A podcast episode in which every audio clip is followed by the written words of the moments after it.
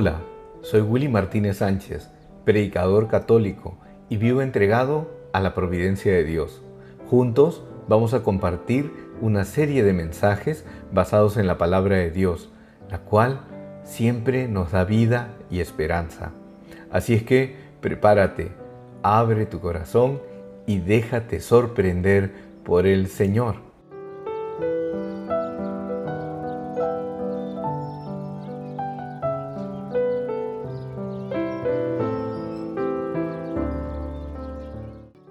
¿Podemos vivir sin ser heridos? ¿Cuáles son las situaciones más frecuentes que pueden marcarnos para siempre? ¿Qué salida tenemos para recuperar la paz y la armonía después de ser afectados interiormente? Quiero compartirles a ustedes una historia real. Se trata de el cardenal vietnamita Francisco Javier Bantuan. Él pasó 13 años en la cárcel por su fe. Nueve de ellos estuvo en un régimen de aislamiento total. Él deja esta memoria del momento en que fue arrestado en una carta. Él escribía, Jesús, ayer por la tarde, fiesta de la Asunción de María, fui arrestado transportado durante toda la noche de Saigón hasta Natrang, a 450 kilómetros de distancia, en medio de dos policías, he comenzado la experiencia de una vida de prisionero. Hay tantos sentimientos confusos en mi cabeza, tristeza, miedo, tensión, con el corazón desgarrado por haber sido alejado de mi pueblo, humillado recuerdo las palabras de la Sagrada Escritura que dice, ha sido contado entre los malhechores. He atravesado en coche mis tres diócesis con profundo amor a mis fieles, pero ninguno de ellos sabe que su pastor está pasando la primera etapa de su vía crucis. Pero en este mar de extrema amargura me siento más libre que nunca, no tengo nada, ni un céntimo, excepto mi rosario y la compañía de Jesús y María. De camino a la cautividad he orado, tú eres mi Dios y mi todo. Jesús, ahora puedo decir como San Pablo, yo, Francisco, prisionero de Cristo. El cardenal Bantuam tiene un testimonio poderoso, un hombre que pasó años encarcelado, aislado, solamente por creer en Cristo y en lo que dice el Evangelio. Y en la carta podemos ver que el cardenal experimenta diferentes emociones, la tristeza, el temor, la humillación, y todo eso se va acumulando en su corazón. La gracia de Dios actúa en él de una manera hermosa por haber vivido su fe de una manera heroica como la de un cristiano maduro. Es inspirador como el cardenal se mantiene humilde, lleno de fe, lleno de esperanza y cómo él supo dar esperanza a otras personas a pesar de la prisión injusta que vivió. En el Evangelio de Lucas capítulo 4 versículo 16 al 21 dice, Jesús fue a Nazaret, donde se había criado. El sábado entró como de costumbre en la sinagoga y se levantó para hacer la lectura. Le presentaron el libro del profeta Isaías y abriéndolo encontró el pasaje donde estaba escrito, El Espíritu del Señor está sobre mí porque me ha consagrado por la unción. Él me envió a llevar la buena noticia a los pobres, anunciar la liberación a los cautivos y la vista a los ciegos, a dar la libertad a los oprimidos y proclamar un año de gracia del Señor. Jesús cerró el libro y lo devolvió al ayudante y se sentó. Todos en la sinagoga tenían los ojos fijos en él. Entonces comenzó a decirles, hoy se ha cumplido este mensaje de la escritura que acaban de oír. Jesús va a su pueblo natal, Nazaret, y proclama la profecía de Isaías. Todos están mirándolo y en ese instante Jesús les dice a ellos, hoy se ha cumplido este pasaje. Y ese pasaje y esa profecía habla de la misión que tenía Jesús de dar libertad a los que estaban presos, vista a los ciegos, libertad a los oprimidos, dar gracia de Dios para todos, anunciar la buena noticia a los pobres, dar alegría. Esta misión que tiene Jesús es actual. En estos tiempos encontramos a muchas personas que se encuentran tristes, solas, heridas, dañadas y que no encuentran la libertad y que se sienten aisladas, marginadas de una sociedad de consumo que a veces se vuelve intransigente, indiferente con frecuencia. Encontramos gente que está triste, que se rechaza a sí misma, que tiene una autoestima baja. Como profesor muchas veces he encontrado innumerables casos de estudiantes que tenía que eran talentosos, capaces, pero que estaban dañados en su autoestima. Hoy encontramos mucha gente que tiene dificultad para relacionarse con otros. Estamos aislados. Si bien la tecnología es buena, muchas personas se ponen audífonos y se aíslan del entorno, se aíslan de las personas ya no hay diálogo, incluso en los hogares, en las casas.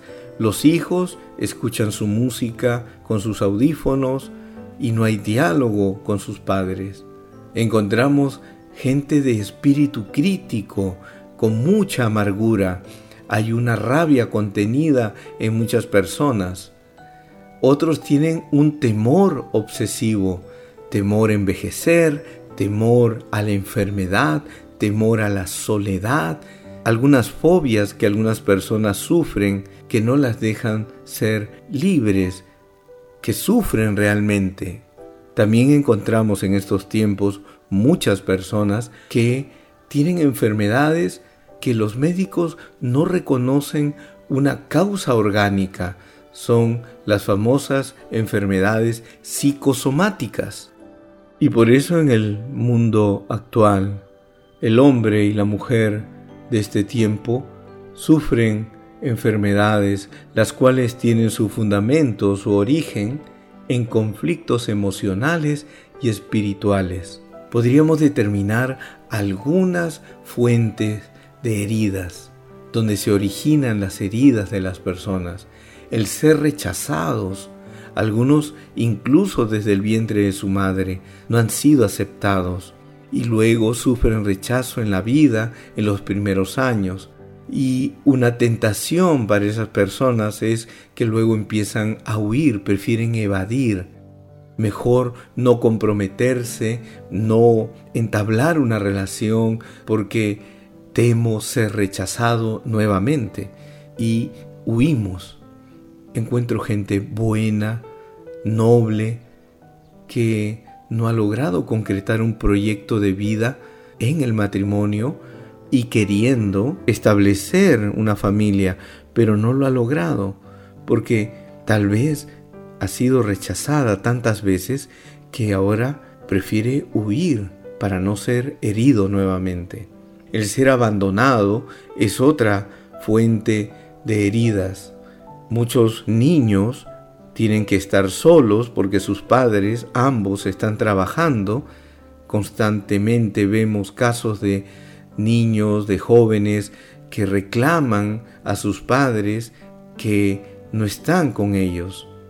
Muchos padres pueden darle materialmente de todo a sus hijos, pero no se acuerdan que lo más importante, lo más necesario, que los hijos tengan a los padres. El abandono puede ocasionar dependencia. Me vuelvo dependiente para evitar que me dejen nuevamente. Cuando hay una persona que es excesivamente dependiente, lo que va a resultar es que la gente se va a apartar de él o de ella. Otra fuente es la humillación. Ser humillados por nuestra condición, por nuestro aspecto físico. Muchas veces hemos sido humillados por nuestros hermanos mayores o nuestros padres o nuestros educadores, humillados frente a un grupo de amigos y las consecuencias puede ser que alguien se victimiza constantemente, como ha sido constantemente señalado y puesto en ridículo, entonces ahora su mecanismo de defensa es victimizarse, sufrir frente a los demás. También somos heridos con la traición. ¿Quién en su vida, en su historia personal, no ha sufrido alguna vez una traición? Todos. Siempre alguien nos va a defraudar. Depositamos nuestra confianza, les abrimos el corazón, les abrimos las puertas de nuestra casa y terminamos siendo engañados, defraudados. Esto puede acarrear luego ser controladores. Nos volvemos personas que queremos tener el control, queremos estar en guardia constantemente, controlando todo, vigilando todo. Muchas personas que han sufrido la traición les cuesta mucho trabajo después confiar nuevamente. Una infidelidad, por ejemplo, crea una herida tremenda en la persona. La autoestima de la persona es dañada gravemente. Y luego vemos casos de parejas que han sido traicionadas que luego continúan la relación, pero luego vigilan, llaman constantemente, controlan, porque hay un gran temor a ser traicionados nuevamente. El último punto, la injusticia.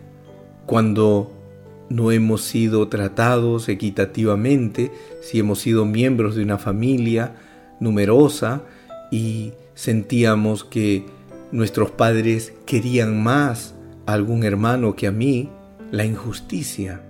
Entonces mi reacción natural va a ser el ser perfeccionista. Trato alcanzar la justicia haciendo que todos vean que no me equivoco, que no fallo, que todo lo que hago tiene que ser bueno, mejor que todos los demás. Y esto es un sufrimiento que nunca termina, porque como nunca lograremos ser perfectos ni encontraremos situaciones perfectas, esto es una fuente inagotable de dolor. En la Biblia, en el Salmo 147, versículo 3, dice, Él sana a los de roto corazón y venda sus heridas. Dios sana nuestros corazones rotos. Muchos de nosotros tenemos heridas a lo largo de nuestra existencia. Hemos sido tratados con injusticia, hemos sido traicionados, humillados, abandonados, rechazados. Pero Dios tiene la fuerza, Dios tiene el poder para restaurar, sanar nuestros corazones rotos, para vendar nuestras heridas. Él lo puede hacer. También encontramos una hermosa promesa en el Salmo 139. Señor, tú me sondeas y me conoces. Tú sabes si me siento, me levanto, de lejos percibes lo que pienso, te das cuenta si camino o descanso, y todos mis pasos te son familiares. Antes que la palabra esté en mi lengua, tú, Señor, la conoces plenamente. Me rodeas por detrás y por delante, y tienes puesta tu mano sobre mí. Una ciencia tan admirable me sobrepasa. Es tan alta que no puedo alcanzarla. El salmista es claro. Tú me sondeas, tú me escudriñas, me examinas, me conoces. Dios nos conoce mejor que nadie. Él sabe la raíz de nuestro dolor Él nos conoce muy bien, incluso ni siquiera nuestra palabra está en nuestra boca y Él ya sabe todo lo que me sucede. Él está por delante, por detrás, me rodea, porque la mano de Dios está puesta sobre mí. Dígalo, repítalo, la mano de Dios está puesta sobre mí. Si hay alguien en nuestra vida que nos conoce a la perfección, ese es Dios. He encontrado parejas que se ufanan de decir yo conozco muy bien a mi pareja. Y seguramente los años de convivencia han ayudado mucho, pero podemos decir con propiedad, con certeza, nunca llegaremos a conocer a las personas a cabalidad. Pero Dios sí nos conoce. Y Dios sí sabe toda la historia personal que tenemos. Porque dice a continuación el Salmo 139, Tú creaste mis entrañas, me plasmaste en el seno de mi madre. Te doy gracias porque fui formado de manera tan admirable. Aquí está la raíz de tu sanación. Tú me creaste, me plasmaste desde el seno de mi madre. Dios nos conoce desde el mismo instante de nuestra concepción, desde allí. Y por eso, en ese admirable milagro que Dios hizo, nuestra existencia, es donde nosotros podemos darle gracias a Dios, que somos valiosos. Qué maravillosas son tus obras, dice el salmista. Tú conocías hasta el fondo de mi alma y nada de mi ser se te ocultaba. Cuando yo era formado en lo secreto, cuando era tejido en lo profundo de la tierra, tus ojos ya veían mis acciones, todas ellas estaban en tu libro. Mis días estaban escritos y señalados antes que uno solo de ellos existiera. No hay nada más sanador, nada más esperanzador que saber que Dios está desde el momento en que estuvimos en el vientre de nuestra madre, allí donde se pudieron haber originado las primeras heridas que sufrimos, traumas o experiencias dolorosas que empezamos a vivir, pues allí Dios nos conoce, nos sondea, Él estaba allí, Él lo veía todo, Él estaba en lo profundo de mi ser. Alégrate, porque Dios que te conoce, que sabe toda tu historia, Él puede traer luz a esa historia, dar libertad. Todos podemos volver a empezar. Todos podemos iniciar un nuevo camino. ¿Cuál es el camino a la libertad? Primero, conciencia y aceptación. Tengo que ser consciente de las heridas que tengo, de las actitudes que me hacen daño a mí, y no solo a mí, sino a los que me rodean, a las personas que incluso puedo decir que amo y que termino lastimando. Conciencia. Tengo que ser consciente de lo que me pasa, de mi historia, pero luego que soy consciente, aceptación. Hay que aceptar lo que nos tocó vivir. No podemos cambiar el pasado, nos toca a nosotros ahora aceptarlo. Hay un misterio que nos envuelve. No comprendemos aún por qué han acontecido estas cosas, pero vamos a aceptarlas, porque este es el camino a la liberación, a la libertad, a la sanación. Y luego de haber sido conscientes de nuestra situación y aceptarla, la entrego y renuncio a todos estos aspectos en mi historia que me han hecho daño. Entrego a Dios, Él me conoce, Él sabe mi historia, así es que yo se la entrego a Él para que Él la sane y luego renuncio a toda forma de autocompasión, a toda forma de aferrarme a estas heridas, a estas situaciones que son tóxicas, dañinas para mí. Otro paso a mi libertad es la reconciliación. Pedir perdón y perdonar es una llave maravillosa, es la llave de oro para encontrar la paz. Reconciliación para poder seguir adelante. Si vivo anclado al pasado, a los resentimientos, a los rencores, a las cosas que hice mal, Si sigo anidando en mi corazón el orgullo y la soberbia y no he pedido perdón a aquellos que he lastimado y no he reconocido que yo he fallado, la reconciliación es fundamental para caminar hacia la paz, hacia la libertad. Y agradecer, agradecer porque Dios ha sido generoso conmigo y me ha dado una nueva oportunidad. Agradezco por todo aquello que acontece en mi vida. Agradezco de corazón, agradezco con fe, agradezco con esperanza. Agradecer a todos aquellos que han sido protagonistas en mi historia, aunque no todo haya sido favorable, porque incluso las situaciones adversas me han ayudado a madurar, me han moldeado, me han ayudado a ser más solidario, a levantar mi mirada a Dios y pedirle a Él auxilio. En Hebreos 10:22 dice, acerquémonos con sincero corazón en plenitud de fe, purificados los corazones de conciencia mala y lavados los cuerpos con agua pura. Es decir, acerquémonos a Dios. Tenemos una nueva oportunidad, lo podemos lograr. Acércate, hermana, hermano, al Señor en este momento, en esta oración. Deja que Dios obre, actúe en tu vida. Deja que Él sane tus heridas. Quiero orar por ti y quiero orar contigo. Acompáñame en esta oración.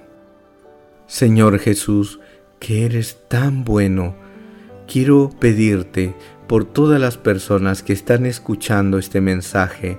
En este instante, Señor, extiende tu mano maravillosa, poderosa, sanadora. Ve a la raíz de mi dolor, de mi sufrimiento.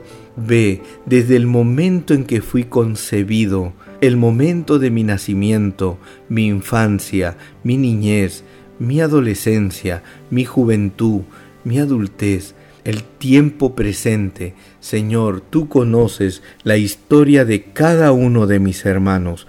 Tú, Señor Jesús, puedes hacer en ellos un milagro hermoso de liberación, de sanación. Tú has venido a traer libertad a los oprimidos, a traer alegría, buena nueva, buena noticia para todos aquellos que te seguimos. Quiero implorarte, suplicarte por las personas que están escuchando este mensaje, para que ellos reciban una gracia especial de sanación.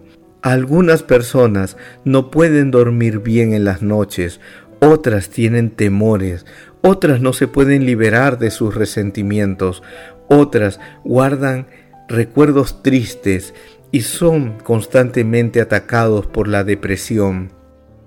Quiero pedirte por todos los que sufren, Tú eres el divino médico que viene ahora a curar nuestras almas, a traer paz, a traer bendición. Ven, Señor, y abraza a cada uno de mis hermanos que están escuchando este mensaje y devuélveles la fe, la esperanza y la paz. Envuélvelos en tu amor y todo esto, Señor Jesús, te lo pedimos de corazón, humildemente pero confiados en tu infinita misericordia. Amén. Amén. Hermano querido, hermana querida, que Jesús te bendiga. Sigue adelante, camina con fe, no te rindas, que Dios va contigo. Soy Willy Martínez Sánchez y desde aquí quiero darte un saludo de todo corazón con mi cariño. Recuerda esto, siempre firmes en la fe.